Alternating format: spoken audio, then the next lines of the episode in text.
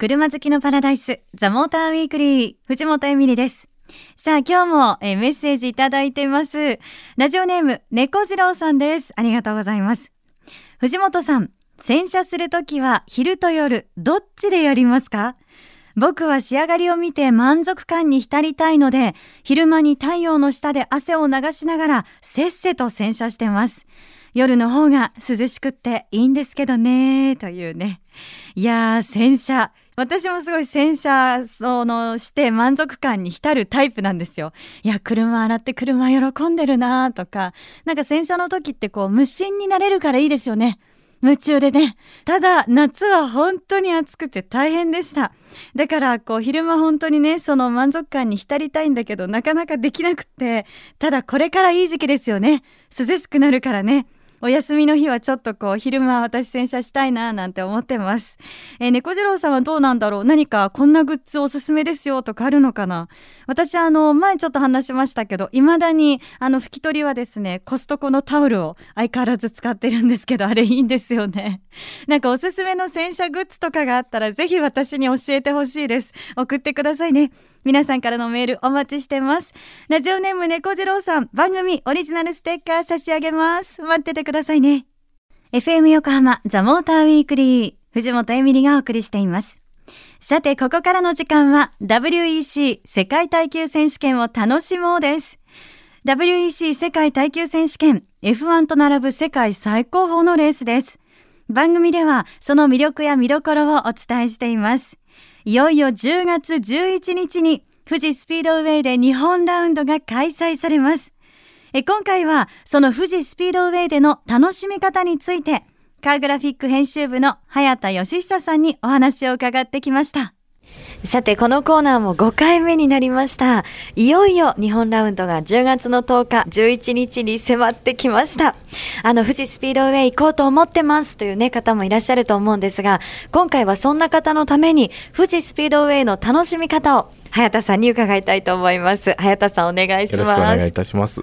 さて、富士スピードウェイ、いよいよですが、あの、どこから、サーキット、どの部分から見たら面白いのかな、なんてことを私は考えてたんですけど、うん、以前、あの、WEC の富士、100R で見たんですね。であそこがすごくそのマシンが近くに見れて迫力があったのとアウディトヨタポルシェそれぞれこう音が違うんですよね。それも面白かったなって思いましあの実際によしウェック富士行こうっていうふうに思ってらっしゃる方にぜひもう皆さん言わずもがなだとは思うんですけどもあのそのマシーンによってエキゾーストノートの個性っていうのが全く実は違いまして、はい、もう本当に風のように音もなくさと行く車も見ればいわゆるレーシングカーっていう感じのエキゾーストノートで残して過ぎ去る車もありますので、もうそれをまず実は音を楽しんでいただきたいっていうのは私のまず一押しなんですね。はい。やっぱりね、現地で音と、そしてあの早田さんもねもちろんおすすめポイントってあると思うんですけど、はい、あの実はえっ、ー、と藤本さんがご覧になってたその100あるからそんなに遠くない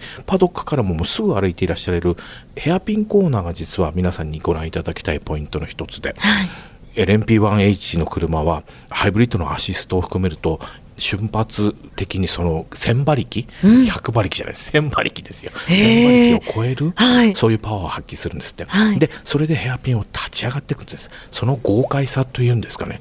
スピード感はその駒落としだとかワープに近いような、えー、今までスーパーフォーミュラですとか、はい、えー、スーパー GT をご覧になってる皆さんからご覧になってもえー、何この速さっていう そういう異次元のスピードをやっぱ見せてくれるもんなんですね。まずだからそれをまずね皆さんにぜひ体感していただきたい。いやそれは私もすごく見たいなと思いました。素晴らしいでであとあのやっぱりこうストレートからのあの減速が見れる1コーナーも、ね、1.5キロのやっぱりロングストレートが歩ってるコースはそうそうないんですよ、はい、でそこで当然最高速度も300キロをはるかに超えるような最高速で一気にフルブレーキングで減速して入ってきますからその迫力もやっぱりちょっと他ではない富士スピードウェイならではっていうとこなんですよね。はい。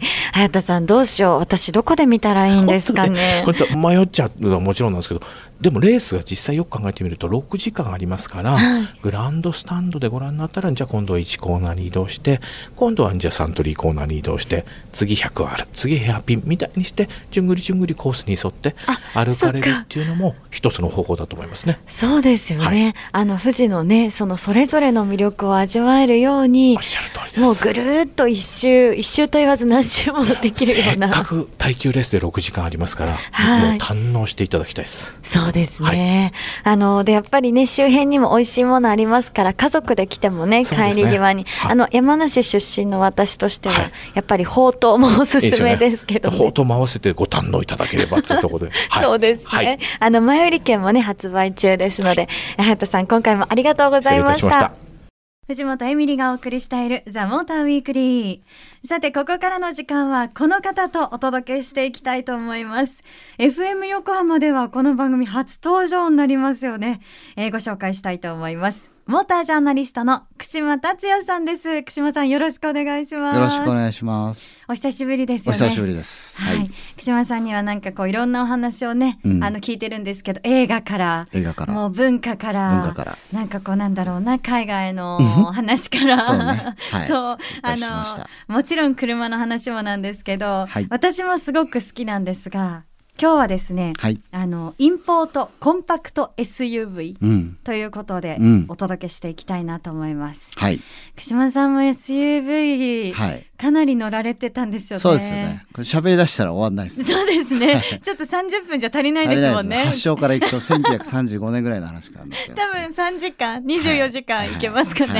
はいはい今日は、あの、実はこのテーマにしたのは、私、あの、この間ですね、ジープのうん。レネゲードに乗ってきたんですね。はいはい。とうとうね、ー日本でも発売になりましたね。そうなんですよ。結構、あの、写真とか見てて、うわ、これいいなっていう声をね、私、うん周りでも聞いたんですけど、まあ、ジープブランド初めての B セグメントのコンパクト SUV。そうですね。小さいですね。うんはい。なんかこう小さいなと思いつつでもちょっと私にとってみたら予想以上にあの幅なんかはねそうですねアメリカ車っぽいなっていう感じしました、うんうんはい。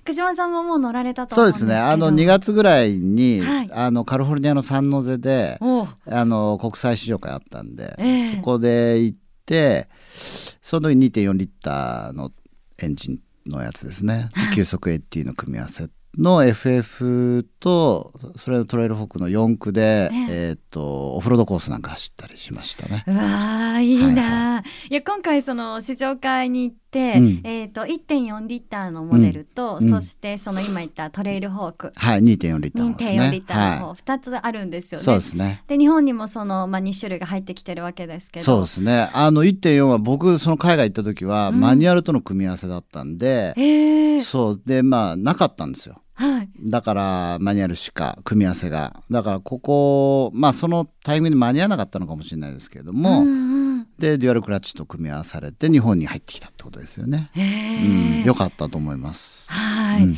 あのー多分きっとオフロードって、うんなかなか試乗されてる方まだいないんじゃないかなと思うんですね。そうですね日本はね、うんそういう設定なかったですよね。うんはい。まずじゃあやっぱりジープといえば、オフロードやっぱそう四駆が気になるよっていう人はいると思うので、そのトレイルホークの方から串間さんオフロード走ってみていかがだったか。まあでも今時のね、うん。ジープはまあグラウンドチェロキーからもそうですけれどもみんなもう電子デバイスですからあのダイヤルでねあの全部こうロックセクションだったり、まあ、泥のところマットセクションだったりこういう、まあ、サンドセクション砂のところ。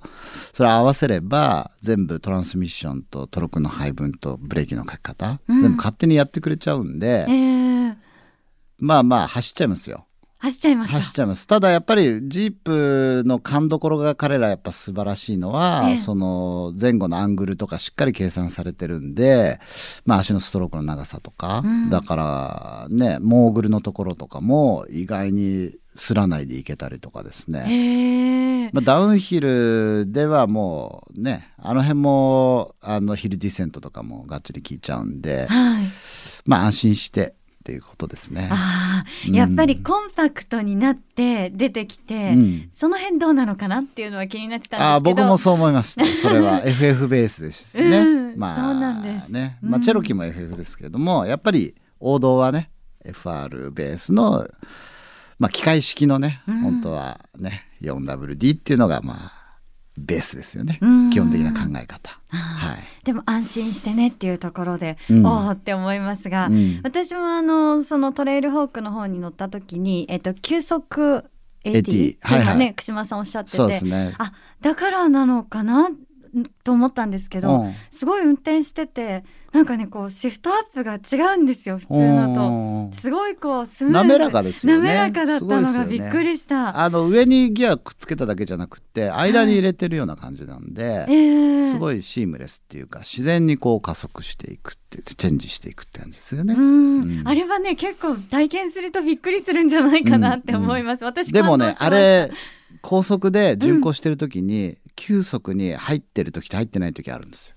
えそうなんですか？あれねトランスミッション学習機能があるんで、はいこうビュンビュン走ってるとあこの人はこう割と下のギアを使うんだなっていうことで、ええ高速で巡航してても7速だったら8速だったりするんですよ。えー、それってその判断してくれるそうですそうです。まあ。学習機能ですね。そうです。運転のそのパターンを読んで、ええそれでこう変えるんですけれども、ええだからまあおとなしくずっと走ってると急速に入ってて燃費のいい運転になるっていう。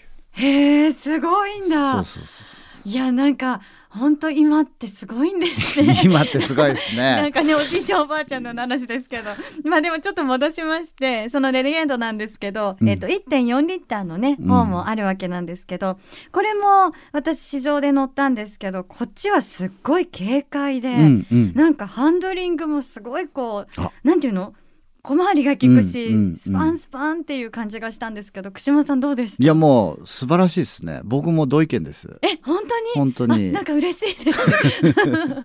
あのトレイルオークのはね4駆なんで常にこう4つ動かしてますけれども、うん。あっちは FF なんでやっぱり違いますよね。軽快ですよね FF の方がね、普通に走る分には。あーうん。ちょっとこうジープであのああいう感じのテイストが出てきたんだなっていうのも少し驚いたんですけど、そうですね。その辺はね、ちょっと会社が一つですけれども、はい。まあフィアット側のテクノロジーがいっぱい入ってるんで、うん。基本設計のフレームはまあフィアット側ですよね、うん。モノモノコックボディですけれども、うんうん。そうあのフィアットとねクライスラーが一つの会社になって、はいはい。でその、まあ、今回レネゲードが出て、うん。で、えー、と兄弟車って言えばいいんですか、うんうん。もう一つあのフィアットの方から 500X, 500X ね。はい。これも間もなく登場するんですよね。ですね。出ますね。ねこれはどうういう感じなんですか、これはやっぱチンケチェントってね500はすごい大人気じゃないですか。はい。まあでもあのフロントあの前の席用のしかあのドアはないわけですしこれが後席のドアもくっついて、うん。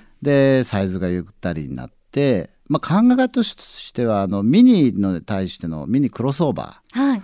あれと同じような感じですね。あミニクロスオーバー、うん、対、まあ、チンクエチェントの SUV みたいな。そうですね。500XVS が図式がどうなんですかね、まあ値段とかまだ発表になってないんで、はいその辺でねちょっと見ものですね。ねえ、うん。いやなんかもしかしたらその家族で使えるチンクエチェントみたいになるのかなと思って、あそういうことですね。そういうことです。ね私すごい楽しみだなって思いますこれも。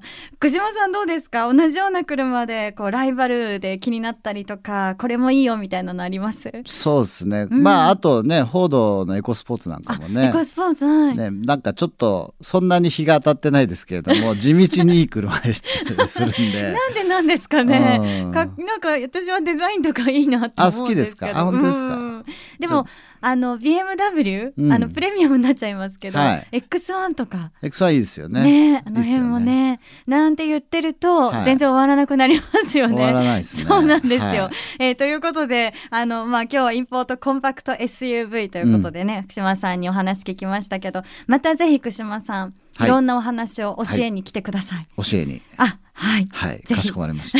お願いします。はい。えこの時間串間達也さんにインポートコンパクト SUV についてお話を伺いました串間さんありがとうございましたありがとうございました。藤本エミリのウィークエンドチェッカー今回はこんなお得な情報を見つけてきました川崎横浜で BMW 正規ディーラーを展開しているニコル BMW では本日19日から9月23日の水曜日までのシルバーウィークに合わせてキャンペーンを展開中です。来週の9月23日までにニコル BMW 各ショールームに来場し車を査定するとソーラー LED ライトかアロマキャンドルが記念品としてプレゼントされます。またキャンペーン期間中に BMW 新車モデルを制約して9月末までに登録完了するとニコル BMW だけの特典が用意されているんだそうです。このお得なキャンペーンについて詳しくはニコル BMW のホームページやショールームでチェックしてみてください。藤本エミリがお送りしているザ・モーターウィークリー。さて、ここからはザ・モーターウィークリーエコスタディです。最新のエコカーについてお届けしていきます。取り上げるのは今年ビッグマイナーチェンジを受けた三菱アウトランダー PHEV。自分で充電する車としてすっかり有名になったアウトランダー PHEV。新型では一体どう進化したのか、毎回テーマを変えてじっくりと紹介していますが、7回目になります。え今回のテーマは、アウトランダー PHEV で宮殿キャンプです。あの、以前ね、番組でもお送りしましたけれども、朝霧高原で行われた三菱スターキャンプで、このアウトランダー PHEV を使った宮殿キャンプに参加してきました。皆さんいろんな形で宮殿キャンプを楽しんでいたんですが、えー、私が気になったのはモータージャーナリストの竹岡圭さんのテントでした。お話を伺ってきました。さて今日はですねアウトランダー PHEV の給電システムを使ってみんなでキャンプを楽しんでるわけなんですけどそれぞれオリジナルのアイデアを皆さんあの出して楽しんでるんですね、えー、早速ですね竹岡圭さんのところにやってきました。圭さんよろしくお願いします。よろしくお願いします。もう可愛いです。可愛いでしょ？可愛い。アウトランダー PHEV のねこの給電システムを使って、えーこんなに可愛い屋台が。そうなんですよ、えー。テーマは夏祭りです。あ、なるほど、たこ焼きがあって、で、これはまた。これはですね、綿菓子製造機なんですよ。すごい。すごいでしょ？すごい。いや、本当の本当は初めはね、キャンプでなかなか食べられないものって、うん、ソフトクリームだろうと思ってね、ソフトクリームの機械を探しに行ったの。はい、そしたら、あれってね、10時間ぐらいこのボール、材料入れるボールを予冷しなきゃいけないんだよね、冷凍庫で。でこれはちょっとダメだなと思って、どうしようかなってすごい探してたら、あこれは面白いかもと思ってこの綿菓子製造機に出会い、はい、これならもう夏祭りだと決めたわけです。いやハッピも来てねもうバッチリでたこ焼きもすごい美味しかったんですけど、うんうん、あの私たちもですね、はい、一応たこ焼き器でアヒージョとかあらやってみたんですけどなんかね私が作ったからか、うん、美味しいっていう一言をもらえなかったのああとあれでした。えっ、ー、とロデオマシーンまで持ってきたロデオマシーン、はい、ちょっと。待って何すんの？ロデオマシーンえっとみんなで乗って遊ぼうみたいななるほど、ね、ダイエット。なるほどね。でもなんかさっき上に変な筒乗ってたの見たんだけど一瞬。あそうなんです、あれでねあのあの生クリームをあのあれ中に入ってるので、ええ、バターを作ろうっていうロデオマシンでバターを作ろう。ちょっとまあ私たちの意味のないのはちょっと置いといて、ええ、でもなんか綺麗ですよね。イルミネーションとかされてる人たちもいるし、うんうん、あの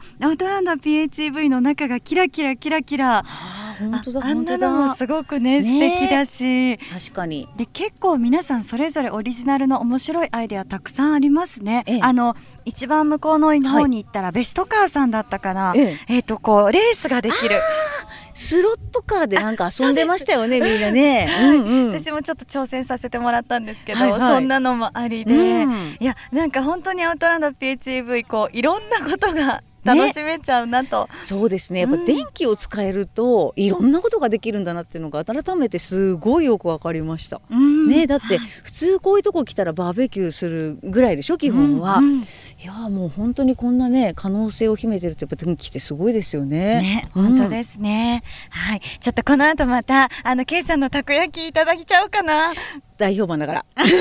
ね本当にお店出せますよね。いやいやいやいやぜひぜひ召し上がっててください。ありがとうございます。ありがとうございます。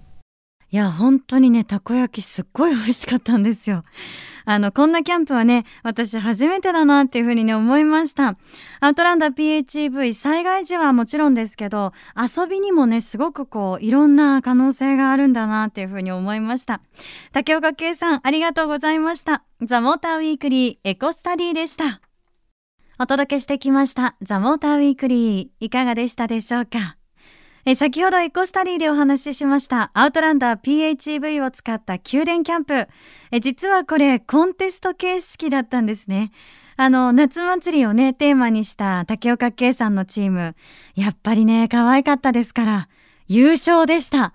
そしてなぜかあんなに苦労したのね、私たちね、本当。あの、いろんなね、機器を持ち込んだんですけど、ザ・モーターウィークリーチーム、残念でしてと行きたいところなんですが、なんと3位をもらいましたよ。